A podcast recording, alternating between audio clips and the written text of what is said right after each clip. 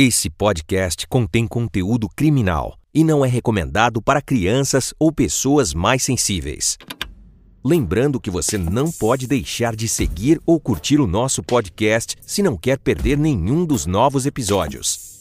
Olá, sejam todos muito bem-vindos. Aqui é Léo Soares, entrevistador do canal Operação Policial, e hoje para falar do tema alienação parental, um tema que está crescendo e precisa ser discutido. E na minha companhia, Gabriele Flores, ela que é gestora de RH e pós-graduada em treinamento e desenvolvimento humano. Gabi, primeiramente, muito obrigado. Muito obrigado por nos conceder essa entrevista. E hoje a gente vai falar bastante sobre esse assunto que merece destaque, que é a alienação parental. E além de merecer destaque, é um assunto que pouca gente conhece. Então nós vamos discorrer bastante sobre isso. Perfeito, Léo. Obrigada pelo convite. Gabi, para a gente começar, né, para a gente é, ambientalizar todo mundo que nos assiste, explica para a gente o que de fato é a alienação parental. Bom, antes de começar com de fato o que é, eu preciso saber quem foi o inventor, quem criou a LAP, a Síndrome de Alienação Parental, que não é uma síndrome porque ela não tem CID. Logo, se ela não tem CID, ela não é uma síndrome, ela foi inventada. Richard Garden, né, ele era, foi um jurista, perito jurista, jurista, né, e ele inocentou, né, 400 processos de pais abusadores, com laudos positivos para eles, né. Foi esse que inventou a alienação parental, dizendo que mães programam crianças para não gostar dos seus genitores. Uh, ele também cita em vários livros e entrevistas deles que as mães, quando escutarem que as crianças relataram abuso do genitor, as mães têm que falar. Uh, não, não fala assim do seu pai. Você não pode falar isso nele, senão a próxima vez você vai apanhar. Então, diversos livros dele foi relatado a questão de silêncio, né? E que a mãe, sim, é a raivosa, a não superada, uh, o pai como um abusador um pedófilo, incesto, que é o pai abusando da filha, como algo naturalmente normal. Eu fiz umas anotações aqui, Léo, que ele fala o seguinte no livro dele. Em cada um de nós existe um pouco de pedofilia. Na história da humanidade, a imensa maioria dos indivíduos tem considerado a pedofilia algo normal. É esse cara que inventou a alienação parental. Que beleza. Então a gente tem que silenciar as crianças e entender que a pedofilia é algo normal e que. Absolutamente normal. E agora explica pra gente o que é a alienação parental. Como que. O que alienação... configura tudo isso? Uhum. Ah, na verdade, o, o, genitor entra com um processo, né, uh, alegando que a mãe impede o contato. Aquela criança deixa de gostar do genitor. Como assim ela deixou de gostar do genitor? Algo tem para não gostar dele, para não querer conviver com ele, ou chorar, espernear, gritar, como a gente teve o caso do vídeo. Algo tem. Richard Garden alega que a criança, quando grita, esperneia, não quer ir com o genitor, é porque a mãe programou aquela criança a não gostar dele. A culpada é a mãe. E como que acontece essa programação? Como que a mãe programaria a criança a não gostar do pai? Falas. Ah, e seu pai não vem ver você, viu só como ele é ruim? Uh, olha só, se você ficar com o papai, uh, não deixe ele tocar em você. Né? Uh, situações com que ele transforma a mãe como a perversa, a raivosa.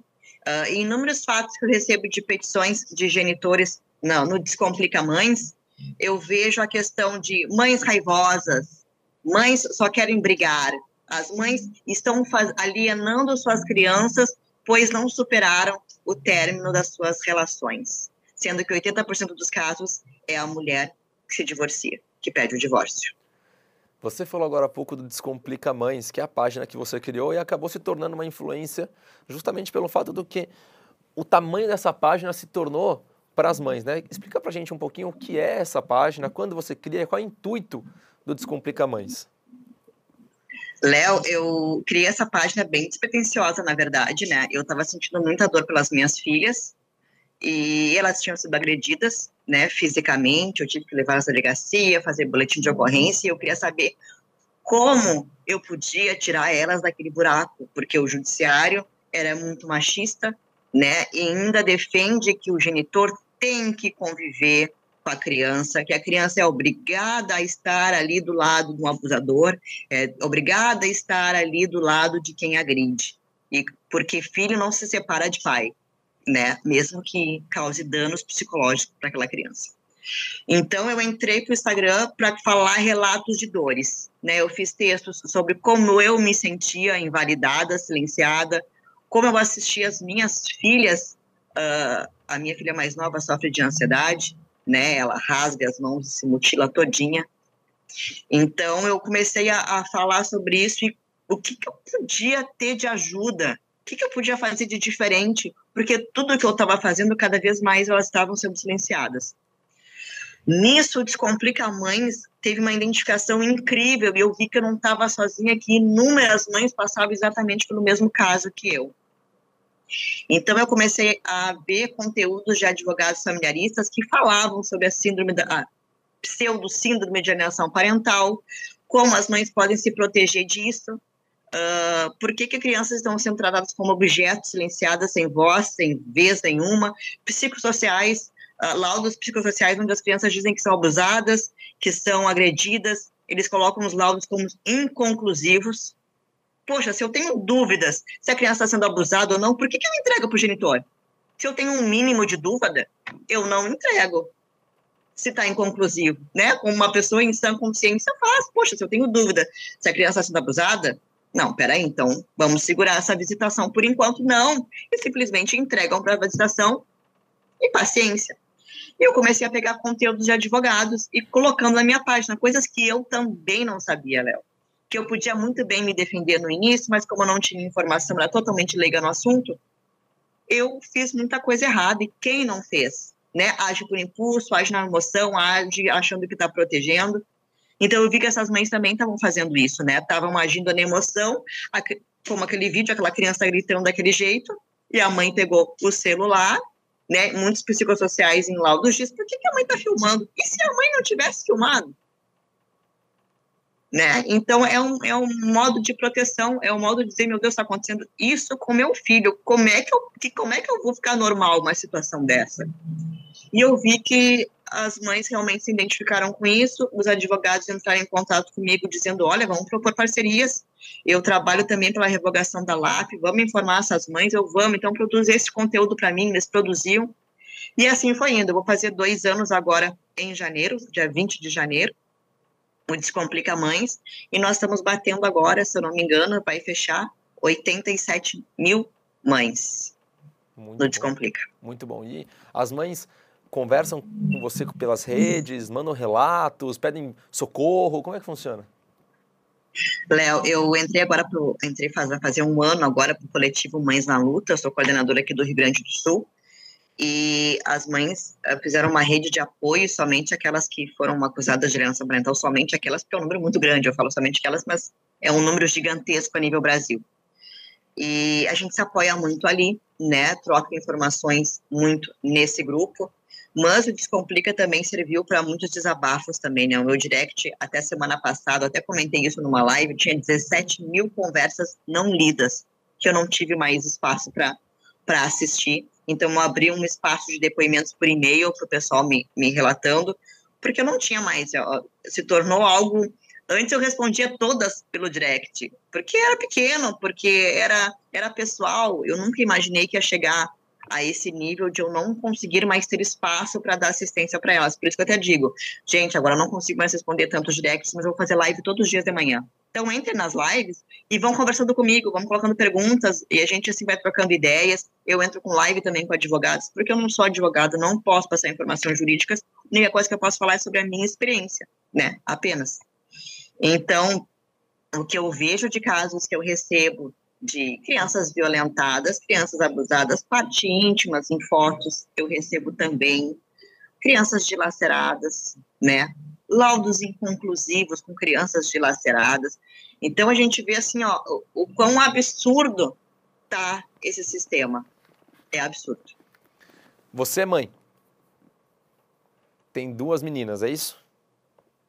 Isso. E propriamente passou uh, pela alienação parental. Conta pra gente como foi esse processo, Gabi.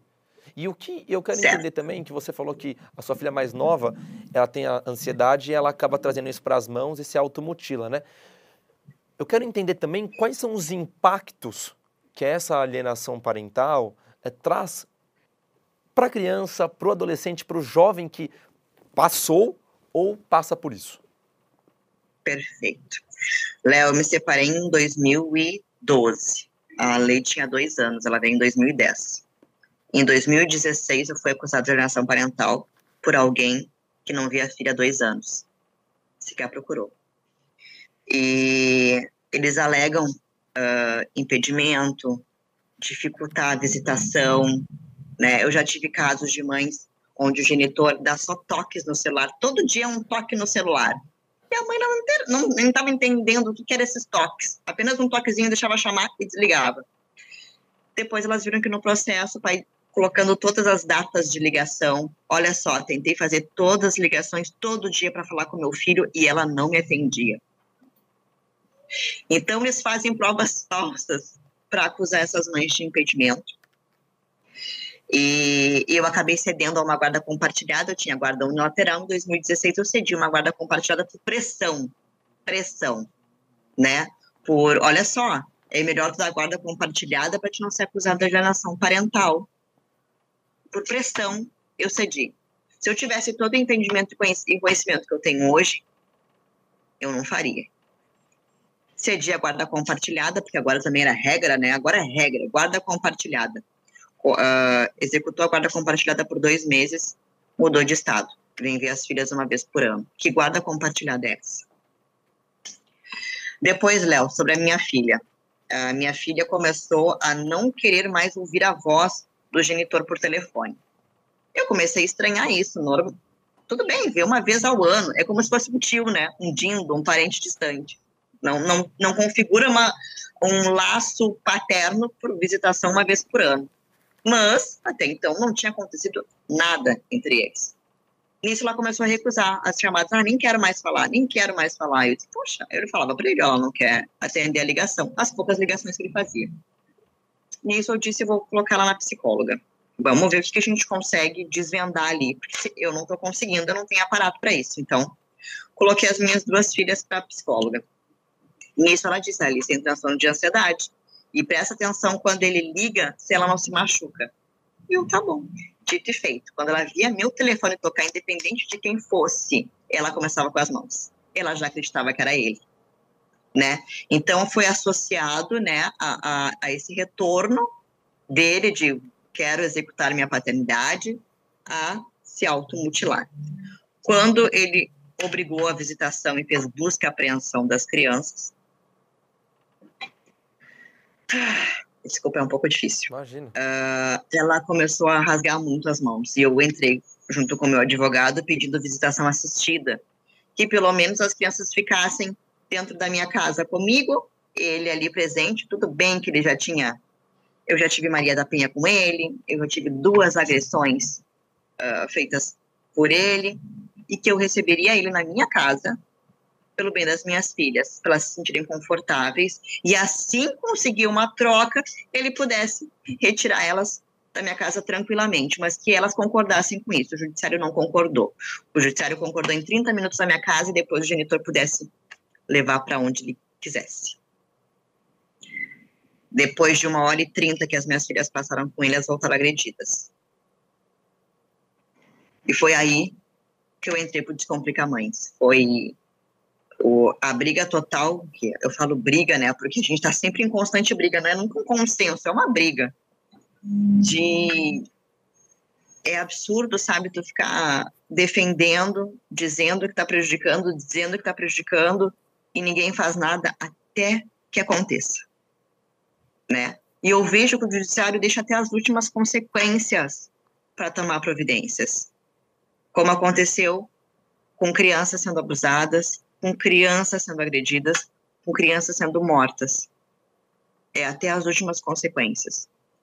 Uh, é triste ter que expor o tempo todo crianças. Quem é que gosta de expor seu filho sofrendo? Quem é que, que gosta de colocar a exposição do seu sofrimento? Ninguém. Mas a gente nota que quando a gente expõe, funciona. Infelizmente é assim. O tipo de agressão que sua filha sofreu foi agressão física?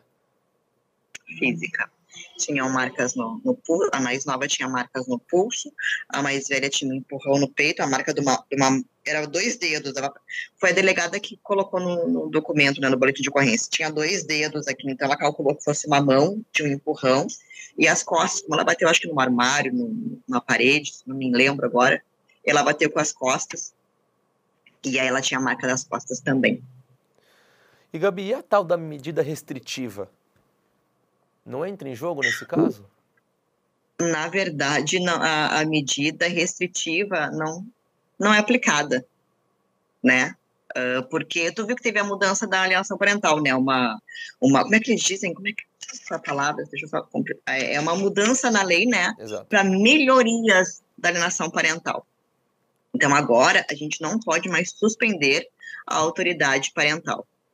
Então, a medida restritiva não vai existir, né? Porque a partir do momento que ele violenta, que ele abusa e mesmo assim tem poder familiar, chega a ser patético, né? E você acha que realmente há uma interferência na formação psicológica da criança? Total. Total. A criança não é considerada criança, pessoa, ser humano, a criança é um objeto, onde ela não tem querer. E eu ouvi isso, né, tanto de um juiz quanto do próprio genitor delas. Elas não têm querer, elas têm que ir. Acabou. Eu escuto de vários genitores. Eu sou Uh, eu recebo haters o tempo todo, né? A gente sabe muito bem que a partir do momento que a gente coloca a nossa cara a tapa, a gente recebe de tudo. Eu escuto de vários genitores o tempo todo. Criança não tem querer. Ela vai ponto final. Então eu, eu fico pensando assim, ó, as minhas filhas querem estar comigo. E nunca tive nenhum problema delas não quererem estar comigo.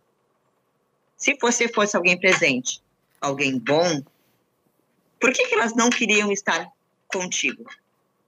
Tu entende?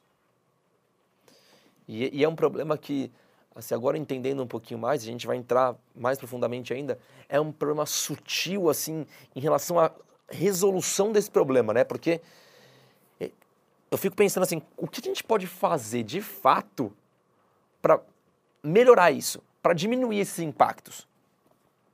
Uh, Léo, para diminuir impactos somente a revogação da LAP. A LAP começou com alguém o que foi acusado de pedofilia, que se matou, né? Richard Gardner se matou em 2003, né? Com 72 anos, quando estava sendo investigado por pedofilia. Então, alguém que criou uma lei um pedófilo. Começou torto essa lei? Tem como ter melhoria? Não tem. Ela não tem que existir. É algo que não tem que existir. Nós temos o ECA, o Estatuto da Criança e do Adolescente, né? É ele que protege totalmente a criança. E a lei de alienação parental, ela faz o quê? Ela faz com que o ECA não exista, né? Porque o artigo 18 do ECA diz que a mãe tem que denunciar, fazer boletim de ocorrência quando há agressão, quando há abuso. E a lei de alienação parental entra dizendo mãe alienadora, quer impedir o contato. O artigo do ECA é simplesmente rasgado. Mesma coisa, uh, Maria da Penha. A mãe entra com medida protetiva. O que, que o genitor faz? Diz: olha só, está dificultando o meu contato. Aí a mãe é obrigada a conviver com quem abusa ela psicologicamente o tempo todo.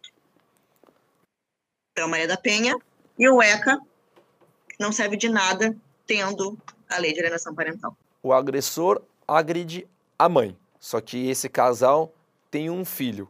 E aí ele entra com a alienação parental, e aí por, pela mãe já ter sofrido a agressão, obviamente já tem todo o direito de ter uma medida protetiva, só que isso não funciona e não chega até a filha. Então a, a, a relação acaba sendo que a mesma de, que quando você é não invalidada. Exato, quando você não tivesse uma medida protetiva. É como se, é como se aquela medida não existisse mais. Exatamente. Existe. Por isso, isso é que é muito fácil. O genitor entra dizendo que está impedindo contato. Olha só, não superada, a raivosa. Pronto, ganhou. E não precisa provar nada. A mulher tem que provar, documentar, tirar foto, gravar. O homem chega lá e diz: Pronto, amém. E a grande maioria dessas pessoas, Léo, que entram com alienação parental, são pedófilos. Né? Porque a criança segue sendo abusada. E é isso que mais nos revolta, nós do coletivo Mais na Luta. É a questão de a gente tentar de tudo que é força se manifestar quanto a isso e, e, e a criança seguir lá. Tem mães no coletivo Mais na Luta que perderam a guarda dos seus filhos porque denunciaram abuso e perderam a guarda, Léo. A criança seguiu para casa do pedófilo e segue sendo abusada. É como se a lei tivesse a favor do algoz, né? É, Exatamente. É, é, é, é um efeito, é um efeito reverso. Richard Gavin queria isso, né? Eles falam que a lei é para mães e para pais. Mentira. Richard Gavin dizia isso. As mães são raivosas. Prende na cadeia que ela nunca mais reclama. Foi isso que ele colocou na entrevista. É, a partir do momento que a gente tem um judiciário machista, a chance disso pender para o lado do pai é muito grande. E a gente está falando disso, né, de violência doméstica junto com alienação parental. Aí me vem na cabeça que o processo de alienação parental tem que estar tá integrado ao juiz da vara da violência doméstica. Porque senão não, senão não faz sentido. Criminal e família andam juntos. Exato. Se você tem coisas desconexas e não existe uma avaliação anterior de agressão do homem contra a mulher, na situação em que eles são um casal, e aquilo desce para o filho, não vai fazer sentido nenhum, porque realmente a medida protetiva vai ser cancelada. Eu tenho casos, Léo, que a criança chorava, não queria ir com o pai, né? E o laudo deu inconclusivo, mas também tinha fotos das partes íntimas da criança, né? E a criança relatou o abuso uh, no psicossocial. Então, as visitações eram assistidas. Mãe ganhou uma promoção de mudar de estado. Avisou o estado, avisou o seu advogado, o advogado comunicou. O que, que o genitor fez? Era estar impedindo meu contato se mudando para uma outra cidade, que era a Guarda. E ele ganhou. Sendo com laudo inconclusivo e a mãe com as fotos das genitais da criança. São dois juízes, família criminal, um de cada lugar, e um foi liberando, o outro, o outro deu visitação assistida, o outro deu a guarda. Então, assim, eles não se conversam. É isso que acontece. Não dá para errar com criança. São vidas. Não dá para brincar. Não dá para dizer não li, não vi, sabe? Então é isso que nós estamos tentando gritar. Não é brincadeira. Não dá para julgar a vida das pessoas assim, assinando um papel. Tem que averiguar né? Como psicossocial também. Não pode colocar inconclusivo. Se está ali com indícios, restringe. Ao mínimo sinal, restringe. Sabe? Eu me coloco no lugar dessas mães uh, que perderam a guarda dos seus filhos, as crianças seguem sendo abusadas. Tenta imaginar. Não, e outra coisa, né? A partir do momento que a gente tem as falas, tudo bem, mas a partir do momento que a gente tem as marcas de agressão, né? Como que um laudo se torna inconclusivo? Né? Se, a criança, se, a criança, se a criança fala, você tem os sinais, você tem uh, o, impacto que isso causa na criança, que eu estou dizendo de ansiedade e várias outras coisas, e tem as marcas de agressão, e isso tem que ser levado muito ao pé da letra. Porque assim, aqui no canal a gente fala bastante sobre estupro, é, estupro de vulnerável, uh, crianças que, que são abusadas psicologicamente, enfim. Aí, se a gente não tem uma coisa conversando com a outra, esse número nunca vai acabar. Ele nunca vai baixar. A gente vai ver cada vez mais crescendo, crescendo, crescendo. Porque as, as, as coisas não estão interligadas. Quando eu digo as coisas, são os poderes, né? Não estão interligados. E se isso não funcionar de fato e ao pé da letra, não vai dar certo, né? É como se fosse uma luta paliativa. Sabe o que eu recebi já? Já recebi de mãe laudos psicológicos, onde a psicóloga, a jurista ali, uh, perita, perdão, ela colocou no laudo dizendo a, a criança auto-introduziu o seu dedo. Criança de três anos. Abonando tudo que a mãe tinha falado. Então eu vejo assim, ó, é um despreparo absurdo com uma criança. Sabe? É, é doloroso demais ver que, que crianças estão passando por isso o tempo todo, Léo. E descartadas. São é, objetiva, é, objetivadas, sabe? Elas são objetos ali e que muitas vezes são usadas para prazer. Ponto. E, Gabi, é, voltando um pouquinho na sua história, você chegou a receber ameaças também, né? Uh, isso é frequente? Sim, eu tenho quatro, né? Quatro boletins de ocorrência e uma que nós estamos fazendo a investigação, né? Porque são haters também que colocam, uh, não colocam a sua cara tapa, né? Então eles acabam uh, manipulando informações, me agredindo uh, verbalmente, né? Tentando derrubar a minha conta. Já como eu tenho um link no na bio ali para parcerias com advogados, ali não é uma conversa comigo, ali é uma conversa com o pessoal da equipe que planeja isso. E, e eles entram para aquele canal para me, me ameaçar. Então, querendo ou não, é, é, é, um pouco de burrice, para falar a minha verdade, né? Porque ali deixa o TDD, deixa o telefone, a gente consegue investigar CPF, pronto. Tá tudo feito. Então, naquele canal ali eu tive um, um logo depois que meu vídeo viralizou, né? Teve 13 milhões de views, aquele vídeo daquela menina desesperada gritando no colégio. E a partir do momento que eu viralizou aquele vídeo, eu, eu recebi várias ameaças de genitores dizendo que aquele vídeo era deles. Eu tive quatro genitores, cada um de um estado diferente, dizendo que aquele vídeo era deles e que eu deveria excluir, senão eles iam me encontrar. Né? Aí teve uma mulher também, uh, uma era um advogado, né, que me ameaçou, e a, acho que ela, ela, ela se identificou como cliente desse advogado, também me ameaçou, dizendo que, uh, que ia me destruir nas minhas redes sociais, que todo mundo ia saber quem eu era, sabe? Uh, as pessoas acham que eu entrei ontem na rede social, né? Porque esse vídeo viralizou. Eu já tinha mais de 50 mil seguidores quando esse vídeo viralizou. Então, não nasci ontem aqui, né? Eu, é um trabalho, né? Todo dia de formiguinha para empoderar mulheres e, aprender, e elas aprenderem a se defender. E eu não vou me sujeitar a ameaças, né? Nunca me sujeitei a isso. Então, eu entrei já com advogado também nessas questões, porque é bem normal, bem comum, né? Ameaças de genitores. Uh, e eu, eu achei só um pouco engraçado a questão de, de genitor, quatro genitores, né? Entrarem em contato comigo dizendo que, que são eles naquele vídeo. Acontece muito isso também, né? Como os postos estavam estavam marcados, né? Uh, as vozes alteradas, os nomes também.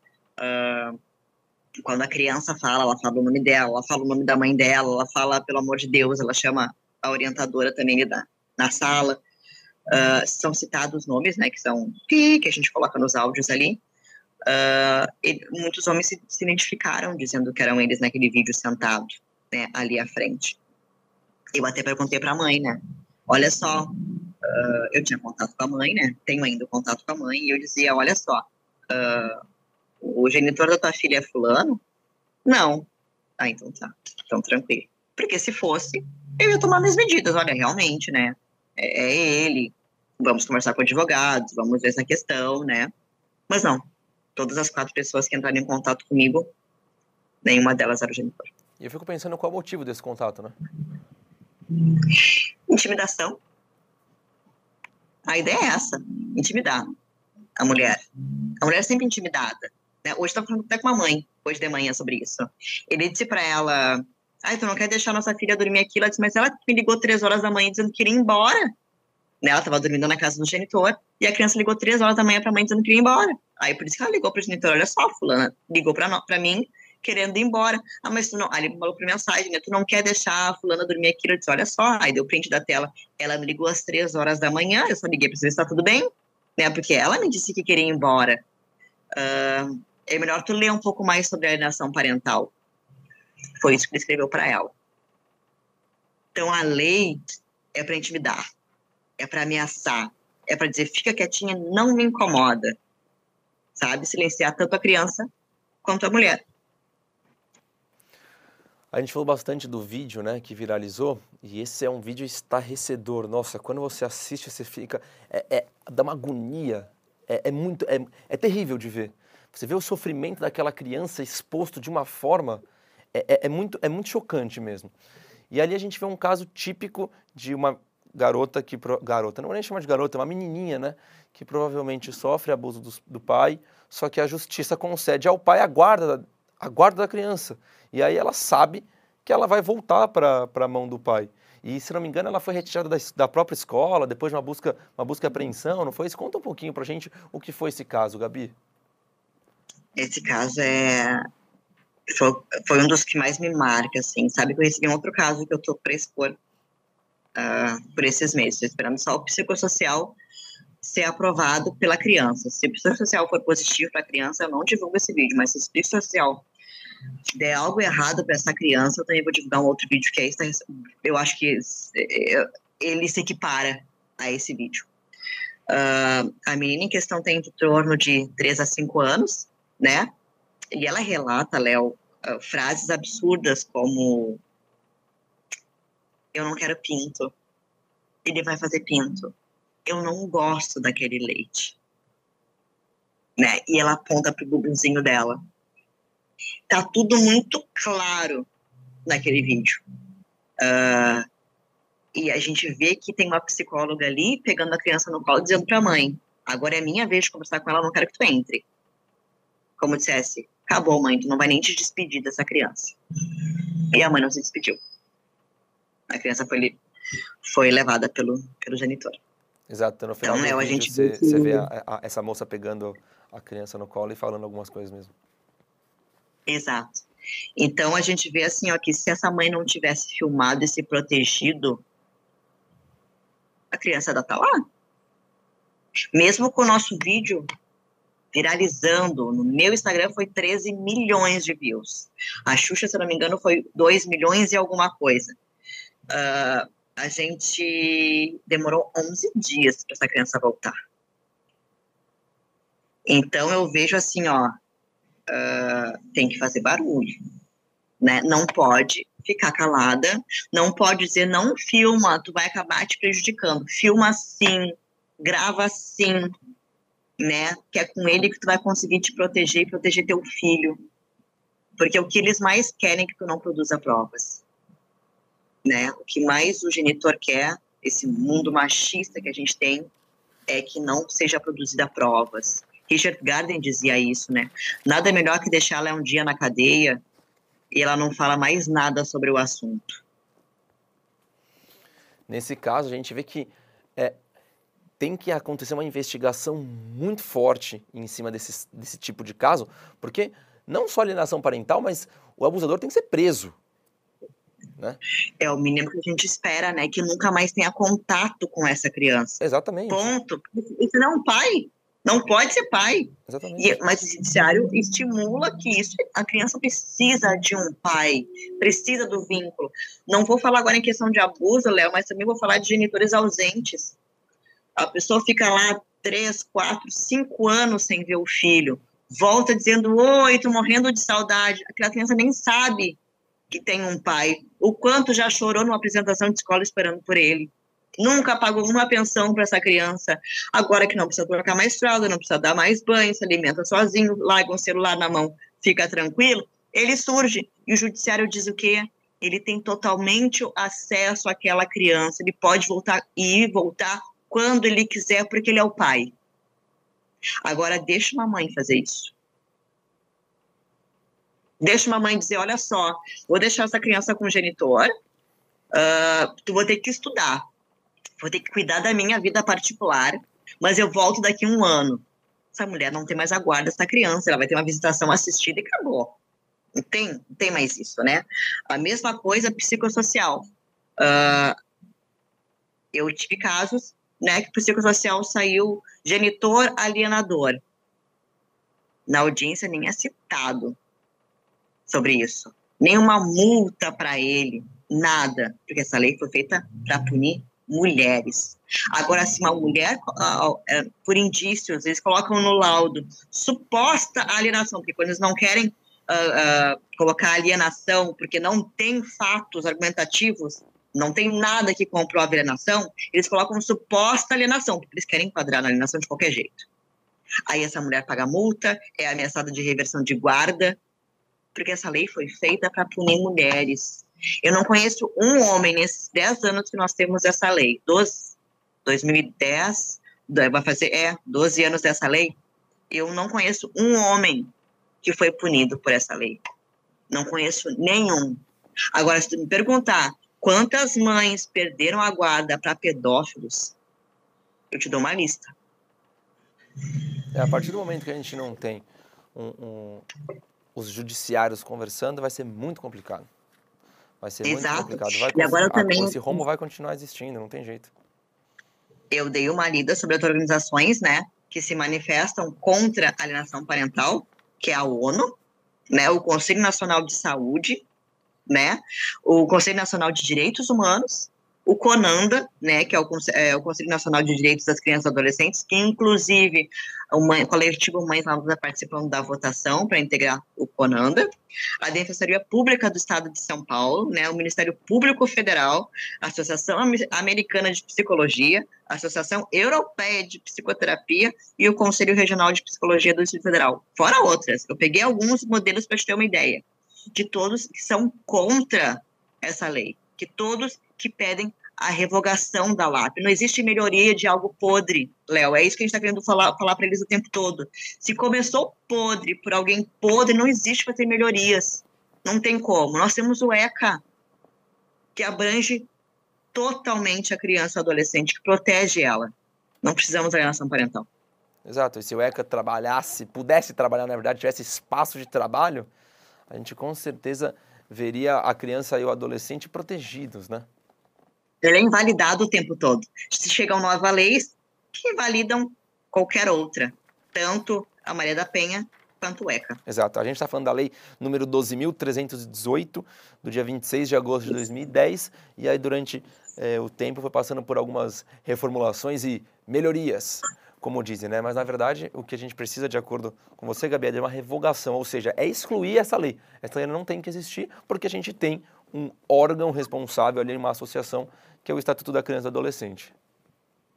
Exatamente, Léo. A, a lei veio para punir mães, para silenciar mulheres, né? E para que continue o abuso sexual infantil. E Gabi, é, eu quero entender quais são as dificuldades, por exemplo, de que uma mãe tem para denunciar agressões com o filho de um ex-marido. Léo, o que, que, acontece, tá? Uh, qualquer denúncia é invalidada. Como eu te falei, nós temos o artigo 18 do ECA que diz que a mãe tem que denunciar qualquer abuso, qualquer agressão. A mãe tem que denunciar. Artigo 18 do ECA.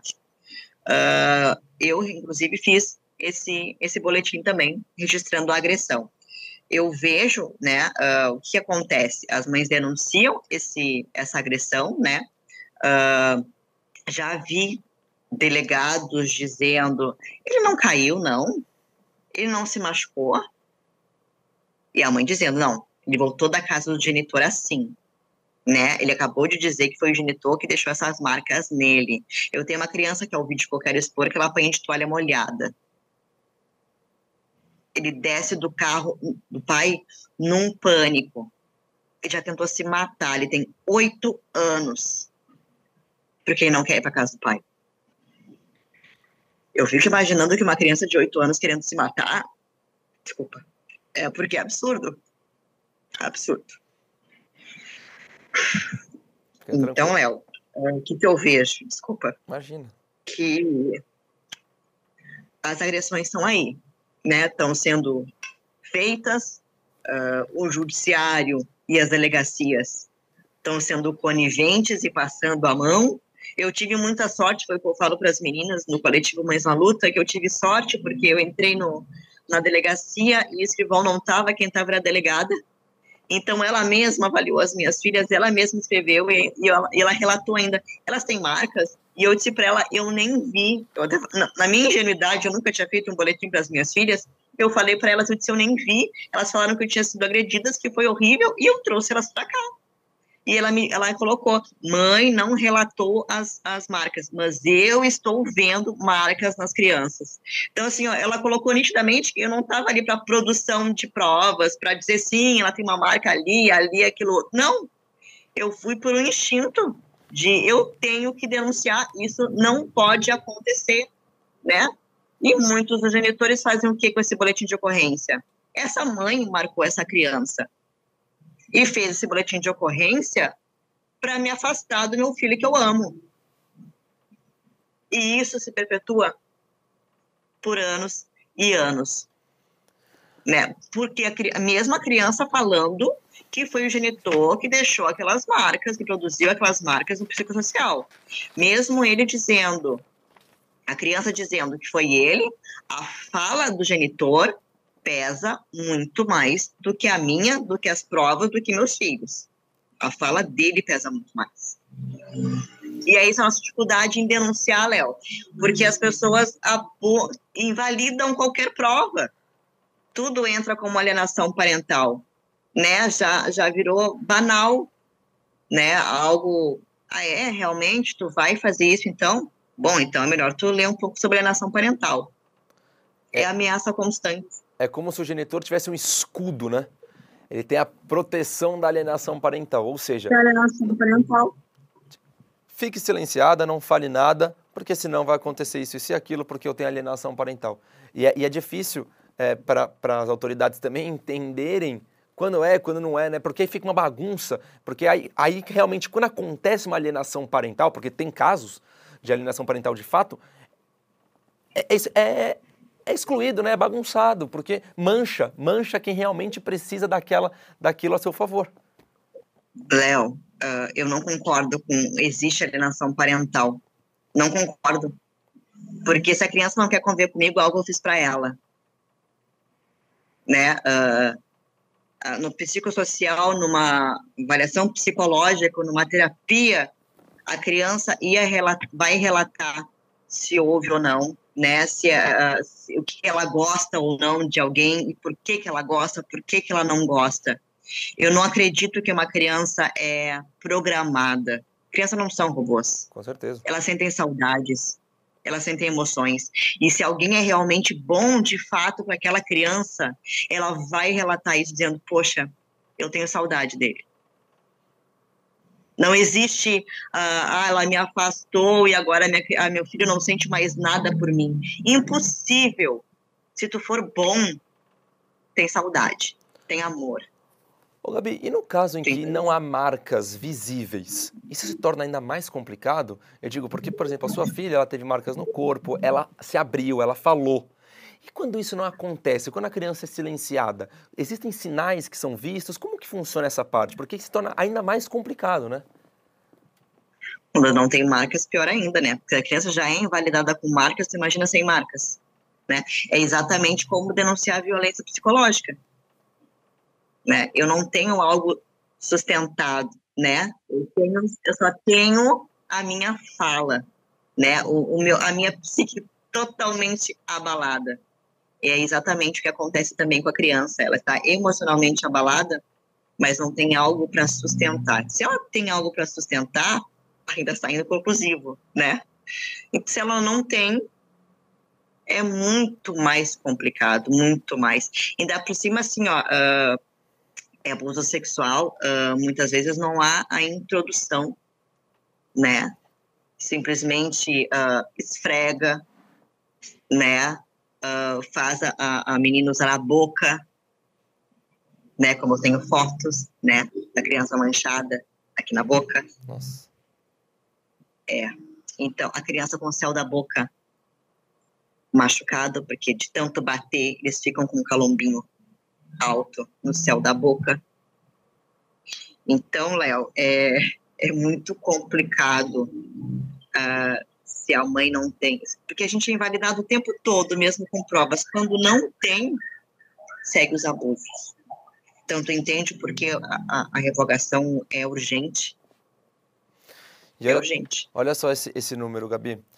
É, fora os casos de estupro, né? Os casos de maus tratos contra crianças e adolescentes cresceram 21% no Brasil em 2021, segundo dados do Anuário Brasileiro de Segurança Pública. E os maus tratos, fora o estupro, é o tipo de crime contra criança e adolescente no Brasil com o maior número de registros de BO. E 81% dos casos acontecem dentro da casa da vítima.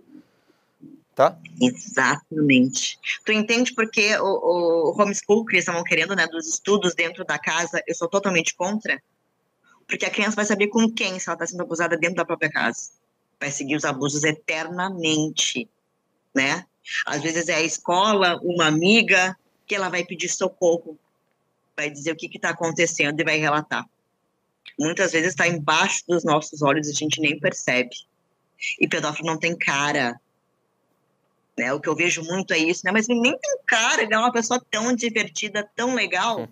Eu escuto isso como se pedofilia tivesse cara. É, a gente acaba criando um, um, estereótipo da pessoa, né? E ah, não tem cara, não parece. Nossa, mas ele é tão assim, não acredito que ele fez isso. É, ele pode ter feito e realmente aconteceu. E o sinal está aqui, né? E, e, o problema é, é, maior do que a gente imagina, porque o, o, as agressões, elas acabam se perpetuando até as novas gerações. Porque a partir do momento que a gente tem uma criança que hoje ela é abusada, passa na adolescência sofrendo esses abusos, um, um, momento ela vai ser mãe, ela vai se relacionar com uma outra pessoa, provavelmente ela vai ter impactos durante todo esse tempo que vão ser levados para o relacionamento dela. Então ela acaba tendo um, um, uma mudança na vida sexual. Então esse é um problema de sociedade, um problema social muito grande, que precisa ser tratado com muito respeito e mais ao pé da letra. A gente precisa divulgar isso, isso precisa ser externalizado, isso precisa ser midiático de verdade. Porque é o que você falou, só com essa explosão para a sociedade, através de redes sociais, de mídias, de canais, enfim, é que a gente vai conseguir trazer esse problema à tona, né? Mais ainda, né? Mais ainda. Escandalizar isso é muito importante. A gente tem que gritar. E é isso que a gente faz no Coletivo Mais uma Luta, né? Realmente gritar. Né? Eu tenho uh, grandes uh, parte do que eu peguei aqui também eu peguei do Dr. Eduardo. Uh, ele, ele fala muito, né, especialista em alienação parental, e ele, ele é maravilhoso, né? E ele sempre coloca pontos muito importantes da alienação parental no Instagram dele. Foi um dos primeiros parceiros que eu peguei realmente a documentação. E o que, que eu vejo, sabe? Que cada vez mais está aumentando esse índice, cada vez mais tornou-se banal acusar a mãe de alienação parental, né? Qualquer desculpa, qualquer não, né? Ah, tu não vai, olha, tu não vai trocar essa data comigo que eu tenho que fazer. Vamos, digamos que um pai tem de 15 em 15 dias a convivência, que eu já acho absurda, porque 15 em 15 dias não é paternidade. Mas, né, o judiciário concorda que 15 em 15 dias tá tudo certo, né? Vem ver de 15 em 15, tá tudo certo. Ah, vai lá e diz, olha só, eu tenho uma festa, o pai diz, tem uma festa, e preciso trocar o final de semana contigo. Olha, não posso trocar contigo. A gente vai fazer conforme estipulado judicialmente, né? 15 em 15 para cada um, até para também marcar compromisso. Ah, é? Tu vai me dificultar da convivência? E assim segue. Tudo se tornou desculpa para acusar as mulheres. Tudo. Né? Uh, eu vejo também o índice de suicídios né, aumentando muito com adolescentes né? Como eu me emocionei nesse caso desse menino com oito anos, ele pulou o andar, né? Um muro como se fosse dois andares. Ele pulou com oito anos de idade, oito anos de idade. Eu tava brincando, tu também. Ele tava querendo se matar. Então eu acho assim, ó, uh, não existe alienação parental. O que existe é homens abusadores, né? que querem tomar como posse uma criança e quando recebem o primeiro não, né, ou a primeira ameaça, como mães entrando na justiça para conseguir um mínimo de pensão, eles brigam pela guarda para não precisar pagar a pensão e o filho ficar com ele. Não tem amor ali. É para punir a mulher. E eles conseguem porque eles alegam verbalmente, e o judiciário concorda. No seu ponto de vista, né, você entendendo tanto, lendo tanto, tendo pessoas ao seu redor, junto com a, a com a rede social, com o Instagram, é, com a própria página, ah, qual ação você acha que é fundamental para acabar com isso? Além da revogação da lei, tá? Que a gente já falou bastante de revogar a LAP. Qual ação você acha que é fundamental? Como que a gente faz para melhorar isso? Né? Essa, aqui, essa é uma pergunta difícil, porque esse é um problema que... Não é? Então, por favor, conta não é. gente. Só não invalidar as crianças. As crianças não são objetos. Façam avaliações psicológicas que realmente escutem as crianças. Né? Não coloquem baseados em suas experiências, nos seus pensamentos, nos seus preconceitos. Escutem relatos. Só isso.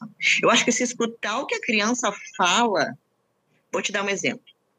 Uma criança disse, uh, a mãe, digamos que ela é como eu, assim, ó, faz divulgação de advogados, mãe solo, faz incríveis textos falando sobre abandono paterno, e o filho dela vai fazer uma, uma avaliação psicológica. O que, que a mãe faz? Primeira coisa, quando ela cria esse, esse Instagram, ela bloqueia o filho a ter acesso a esse Instagram. Não quero que meu filho veja, baseado no que eu penso, eu quero que ele tenha as suas próprias conclusões sobre o pai dele. Bloqueia esse filho e a mãe segue o seu trabalho. Na avaliação psicológica, essa criança relata o quê? A psicóloga pergunta: Você mexe no telefone da sua mãe? Mexo. Aí o que ela coloca ali? Criança tem acesso às redes sociais da mãe. Ela não perguntou em nenhum momento: Você acessa os jogos do celular da sua mãe? Você acessa a internet do celular da sua mãe? A sua mãe tem senha para a rede social? Ela coloca baseado no que ela acha. Se ela quer fazer achismo, ela não tinha que estar ali. Se tu quer saber se a criança mexe na rede social daquela mãe pelo telefone daquela mãe, pergunta para essa criança. Tá aí a rede social da sua mãe, como é que é, como é que funciona? Poxa. Então eu vejo assim, ó, que uh, além da revogação da LAP, as crianças têm que ser escutadas, não serem invalidadas, não serem tratadas como objeto. Eles têm a, a, a gente veio enraizado com essa com essa questão de criança não tem voz, né? A gente sabe que a nossa cultura, a nossos avós, né, muitos pais tinham isso, né, de invalidar a voz da criança não tem querer, né? Ah, eu só dei uns tapas nele porque ele não parava quieto, né? Ah, todo mundo veio enraizado de muita cultura assim e acredita que isso é o certo, né? Mas aí tu nota que aquelas famílias são totalmente destruídas, não existe amor, não existe laço. Ah, mas aconteceu comigo e eu não morri. Era para morrer, então. Era para isso, só não deu certo. É, é, é, tu vê que a, a educação parental ali está sendo evoluída o tempo todo, Léo sabe? A gente está trabalhando com isso, com uma educação mais positiva, para a gente escutar, né? Para não ter tanto adulto com problemas psicológicos como a gente tem agora, se automedicando para dormir, se automedicando para estar tá feliz de manhã, se automedicando para ter apetite em tal horário, né? A gente está tentando trabalhar mais positivamente para terem crianças mais abertas a conversar e falar o que sentem mas ainda não é escutado pelo judiciário. Né? Então, não adianta eu estar estudando a, a, a família positiva, como educar positivamente os meus filhos, se chega lá numa avaliação psicológica, ela não é nem ouvida. Então, acredito que além da revogação, profissionais preparados para escuta infantil e adolescente. E aí mais uma pergunta de como reduzir os danos na adolescência. Supondo que a criança passou por um, por um abuso durante a fase infantil, como que a gente pode recuperar é, toda essa parte psicológica para a adolescência? Que a gente sabe que essa parte é muito difícil, né, Gabi? Porque é uma marca eterna, né? A, a criança leva, a, a, criança leva aquilo até a gente nem sabe quando, até, mas até, até o fim da vida, né? eu vou te dizer que nunca é curado. Ele é amenizado. Eu tenho duas adolescentes em casa. E eu sei que está longe de uma cura, muito longe de uma cura. eu tento ter o maior diálogo com as duas, assim, sabe? Tá doendo, tá incomodando, fala para mim. Uh, a minha filha mais velha não gosta de todo o nome dela, porque o final tem o sobrenome paterno. Então, no microfone da escola, ela chamou a orientadora da disciplina que chama os alunos pelo microfone para saírem. E ela disse para ela, diz, me chama de fulana de tal. O meu último sobrenome tu não fala nunca mais. Então, é, é a defesa que ela tem de não ser lembrada como filha ali, né? E tem que ser respeitado. Ah, mas é teu sobrenome. Será mesmo? Será que isso é tão importante estar ali numa certidão? Será que não era mais importante estar na vida dela e fazendo a diferença na vida dela? Positivamente, né? Então, é, a, a, adolescência em si é ter a abertura e saber respeitar, porque eles também querem silêncio, eles também não têm o, o momento e o time igual o nosso, né? Às vezes a gente está super ali esperando que ele fale alguma coisa e está ali com o seu fone de ouvido no seu mundinho. E ok, porque a gente também já teve aquela idade e também queria ficar assim. Só que a gente não era respeitado. Então eu acho que, que eu dou o mundinho para elas também, mas também digo, eu tô aqui. Se quiser cozinhar comigo aqui, a gente bater um papo, entra aqui e vem comigo na cozinha. Não dou 10, 15 minutos, elas já estão arrestando uma cadeirinha e estão me assistindo cozinhar e conversando comigo. Então, eu acho que os pais têm que ter muita abertura, né? Uh, a adolescência está aí com os níveis de hormônios, principalmente femininos, alterados em nível hard, que a gente tem que entender o tempo todo a cabecinha de uma menina, os meninos em processos de como educá-los de forma positiva para não se tornarem esses homens machistas, né? Que para trabalhos domésticos é essencial para para sua vida, para sua existência, né? E eu penso muito que a avaliação, elas estarem em tratamento psicológico, infelizmente, não é todo mundo que tem acesso a isso. Quem dera se todo mundo tivesse. Eu tenho duas psicólogas pelo coletivo Mães na Luta que eu consegui uh, nesses eventos que eu faço para ajudar mães. Um podcast aqui do Sul fez um fez uma reunião para juntar fundos para as mães e eu consegui duas psicólogas online para mães e crianças, né, uma psicoterapia, que já é um começo. E se todo mundo tivesse uh, isso, esse acesso, né, eu acho que seria grandioso, né? As minhas filhas uh, estão em contínuo tratamento, não tem alta planejada, acredito que está muito distante disso, mas elas elas se protegem muito comparadas às crianças que não tinham defesa naquela época, né? Crianças eu, eu fico muito mais com medo e receosas porque não tem como se defender. Não tem argumentos para dizer.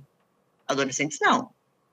Adolescentes vão procurar no Google, vão dar um jeito de entender o que está acontecendo para ter argumento para responder depois. Eles são tinhosos quando eles querem. Mas criança não. Criança não tem como. E aí eu, eu vejo que as mães se frustram muito porque é naquela, naquela idade onde tem a base de pai e de mãe está totalmente destruída.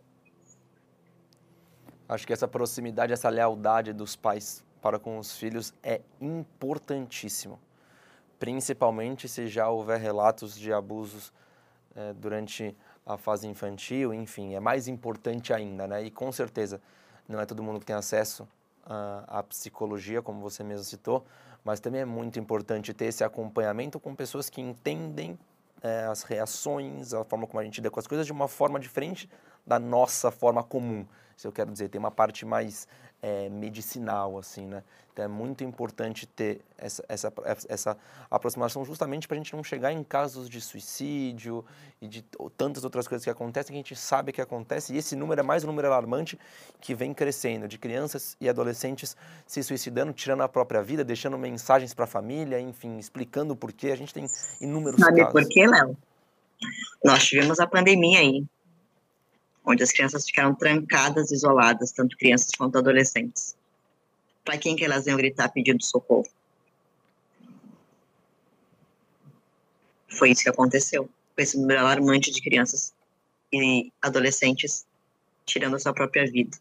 Exato. Se a gente tem 81% dos casos acontecendo dentro de casa e as crianças estavam dentro de casa, a gente tem cada vez mais os abusos acontecendo. E por isso que, na verdade, não só por isso, mas também por a gente tem uma, uma joviedade agora que vive numa crise de ansiedade gigantesca. E, é, e aquilo que você citou é muito, muito interessante, que você citou agora há pouco, das pessoas buscarem remédios, né? Para dormir, remédio para acordar, é remédio para conseguir ficar no trabalho, é remédio para conseguir fazer um exercício, é sempre tem um remédio é, no, no envolto, né? Isso acontece de verdade. Exatamente, exatamente. E é triste, né? Porque a gente, a gente foi, a gente foi criança. Sim. Né? A gente tinha amigos, né? Infelizmente veio uma pandemia onde crianças ficaram dois anos trancadas em casa, sem amigos, sem poder brincar, se afundando em tecnologia, né? Então as crises de ansiedade aumentaram muito nesse período, né? Uh, mas se não houvessem abusos e, e pais, pais não, né? Genitores abusadores e pedófilos, eu acho que, eu acho não, né? Eu tenho certeza que que, criança, que as crianças não passariam por um terço do que estão passando agora. Então, as crianças têm que se defender de uma pandemia, têm que se defender de não ter amigos, têm que se defender de estudar sozinhas, têm que se defender de pais pedófilos, têm que se defender de psicossociais que não compreendem o que elas estão falando. Eu tenho casos, Léo, uh, no direct eu recebo muitos casos, né? Eu tenho em torno de sete ou oito mães, né, não me recordo o número certo, que elas fugiram com seus filhos. Fugiram. Estão sendo procuradas pela justiça, estão sendo procuradas pela polícia. Fugiram. Para não entregar a criança para o abusador, elas fogem. E vou te dizer uma coisa: eu não julgo nem um pouco. É. Porque na hora do desespero, tu não vai entregar teu filho pro abusador. Não tem saída, tu né? Foge. Não tem saída. Não vê saída, é um desespero, é um desespero total. Não tem o que fazer, foge. Tem, foge, foge com o filho. E, Gabi, a gente citou aqui bastante de pais que são separados, né? A gente também tem vários casos de marido e mulher que tem uma relação, tem o filho e dentro de casa o filho também sofre abuso. E muitas vezes a mulher é silenciada, a mulher é ameaçada, a mulher é espancada né? A mulher tem medo, né? A denúncia, a gente sabe que nesse caso a denúncia é muito importante, mas a mulher tem medo de denunciar porque já sofreu a ameaça do, do, do marido. Do companheiro, exatamente. E a lei de alienação parental deixa a mãe ficar com medo, porque o bem mais importante para ela é a guarda do filho, é ter filho perto dela. A partir do momento que ela receber ameaça de se tu falar alguma coisa, tu vai perder a guarda porque ninguém vai acreditar em ti, isso é real, porque realmente ninguém acredita nela e ninguém acredita na criança. Então, o que, que ela faz? Eu vou perder a guarda do meu filho para entregar para o abusador? Ou a criança segue sendo abusada, mas pelo menos eu estou perto e conversando com essa criança ainda? Olha que duas saídas que essa mãe tem. Ela tem que aceitar, né? Ela tem que aceitar aquilo que está acontecendo, ela tem que ver a dor do filho, ela tem que ver a dor da filha, mas é, para ela é melhor. Nossa, isso, é, isso é muito terrível, né? Mas para ela é melhor ela ver aquilo, estar perto, do que ela perder a guarda, estar longe e saber que aquilo está acontecendo. A criança é um troféu, Léo. A lei de alienação parental uh, mostrou muito claro que a criança não é um filho que o pai quer ter tanto por perto porque ama. Não, a criança é um troféu para punir a mãe. Você falou? Então tá. Então tu vai perder a guarda. E tá aqui, ó, meu filho, meu troféu. Gabi, eu vou levantar mais um ponto interessante aqui, que a gente não citou muito durante a nossa entrevista, mas é interessante da gente falar também das mães solo, né? De acordo com o IBGE, é uma matéria de 2020, tá? De acordo com o IBGE, cerca de 12 milhões de mães chefiam lares sozinhas, sem o apoio dos pais. Destas, mais de 57% vivem abaixo da linha da pobreza. E quando a gente diz que vivem abaixo da linha da pobreza, provavelmente não tem acesso a um psicólogo, a um psiquiatra, como a gente citou aqui, o que torna tudo mais difícil, né? Muito mais difícil. Uh, existe as mães solos de genitores que uh, fizeram registro né, dessa criança e simplesmente são ausentes. E tem os genitores que estão ali rondando, mas nunca registraram, então não tem plenos poderes sobre aquela criança, né? É, o que eu vejo das mães solos? Eu, como mãe solo, Léo, eu tenho total responsabilidade sobre as minhas filhas. Uh, guarda compartilhada uh, talvez funcione para minoria, para casais que se dão bem, para casais que moram perto e conseguem um substituir o outro nos seus momentos de dificuldade, né? Mas para casais que estão em brigas judiciais, para casais que já a mulher já denunciou o homem por agressão, crianças que já foram agredidas pelo genitor, não existe guarda compartilhada. Mas infelizmente o judiciário está tá distribuindo essa guarda compartilhada, mas a mãe segue sendo solo, com total responsabilidade pelaquela criança, ela que cuida do colégio, ela que cuida da alimentação, ela que cuida de médico, ela sabe os dias exatos da criança, ela segue sendo a mínima secretária. Por quê? Porque se ela não manda e-mail, se ela não manda uma mensagem contando que o fulaninho foi no médico, que as notas do fulaninho tá baixa, ela é acusada de alienação porque está impedindo de o pai ter informações. Então, eu vejo que a mulher segue servindo ao homem, né? Sem fazer absolutamente nada. E ele pode ficar devendo pensão, viu? Pode ficar devendo pensão. As prisões estão cada vez mais demoradas, né? Dá tempo dele fugir tranquilamente. Eu tenho casos de mães que os pais já foram, os genitores já foram intimados há dois anos, eles ainda não foram presos. Então a mãe está dois anos ralando sozinha, sem pensão, mas segue mandando e-mail, mensagenzinha, porque ela vai ser acusada de alienação. E aquele pai ganha guarda, mesmo não pagando mísero de pensão, porque uma coisa é uma coisa, outra coisa é outra coisa. Ele não prover uh, condições sustentáveis para o filho é super permissível pelo judiciário. Mas a mãe esquecer de passar e-mails ou não querer passar e-mails porque a pessoa não participa de nada na vida do filho, nunca quis, ela é penalizada. Responsabilidade paterna e pais sem registro, né? Sem registrar o sem o nome na, na, certidão. Olha só, os cartórios de registro do civil do Brasil mostram que nos primeiros sete meses desse ano, mais de 100 mil crianças não receberam o nome do pai. A cada ano, 6% das crianças são registradas sem o nome do pai. Se a gente está falando que em sete meses mais de 100 mil crianças não têm o nome do pai, né? Então a gente vê que o número de mães solos vai cada vez se multiplicando. Multiplicando bem mais. Esse número é muito alarmante, né? E, e, aí, e aí que eu fico pensando, Léo, se esse número está aumentando de tanta responsabilidade e sobrecarga para a mulher, né? Como é que o judiciário não enxergou isso ainda? Como é que ele é tão permissivo a homens serem tão ausentes e negligentes, omissos na vida do filho, mas eles podem ir e vir à vontade porque ele é pai? Né? O laço sanguíneo para o judiciário é muito importante, né?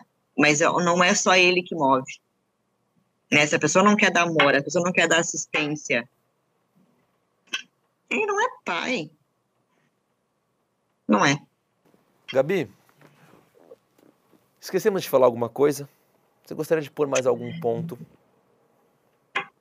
Eu queria falar uma frase do Richard Garden que eu queria que todo mundo ficasse pensando e tendo uma ideia de que ele é o inventor da alienação parental, que diz assim: é preciso ajudar as crianças a entender que em nossa sociedade temos uma atitude exageradamente eh, punitiva e moralista em relação a relações sexuais entre adultos e crianças. Então, ele quer dizer que não devemos punir. É totalmente permissível a relação sexual de adulto e criança. A gente que não que não se acostumou com isso, a partir do momento que a gente vê com outros olhos, isso é totalmente aceitável para a reprodução humana. Ele fala isso no livro dele, que é Verdadeiras e Falsas Acusações de Abuso Sexual Infantil. Ou seja, a gente tem que aceitar o abuso sexual infantil, como pode, né? Uma criança indefesa. Uma... Para reprodução humana, para reprodução humana, porque isso é naturalmente normal.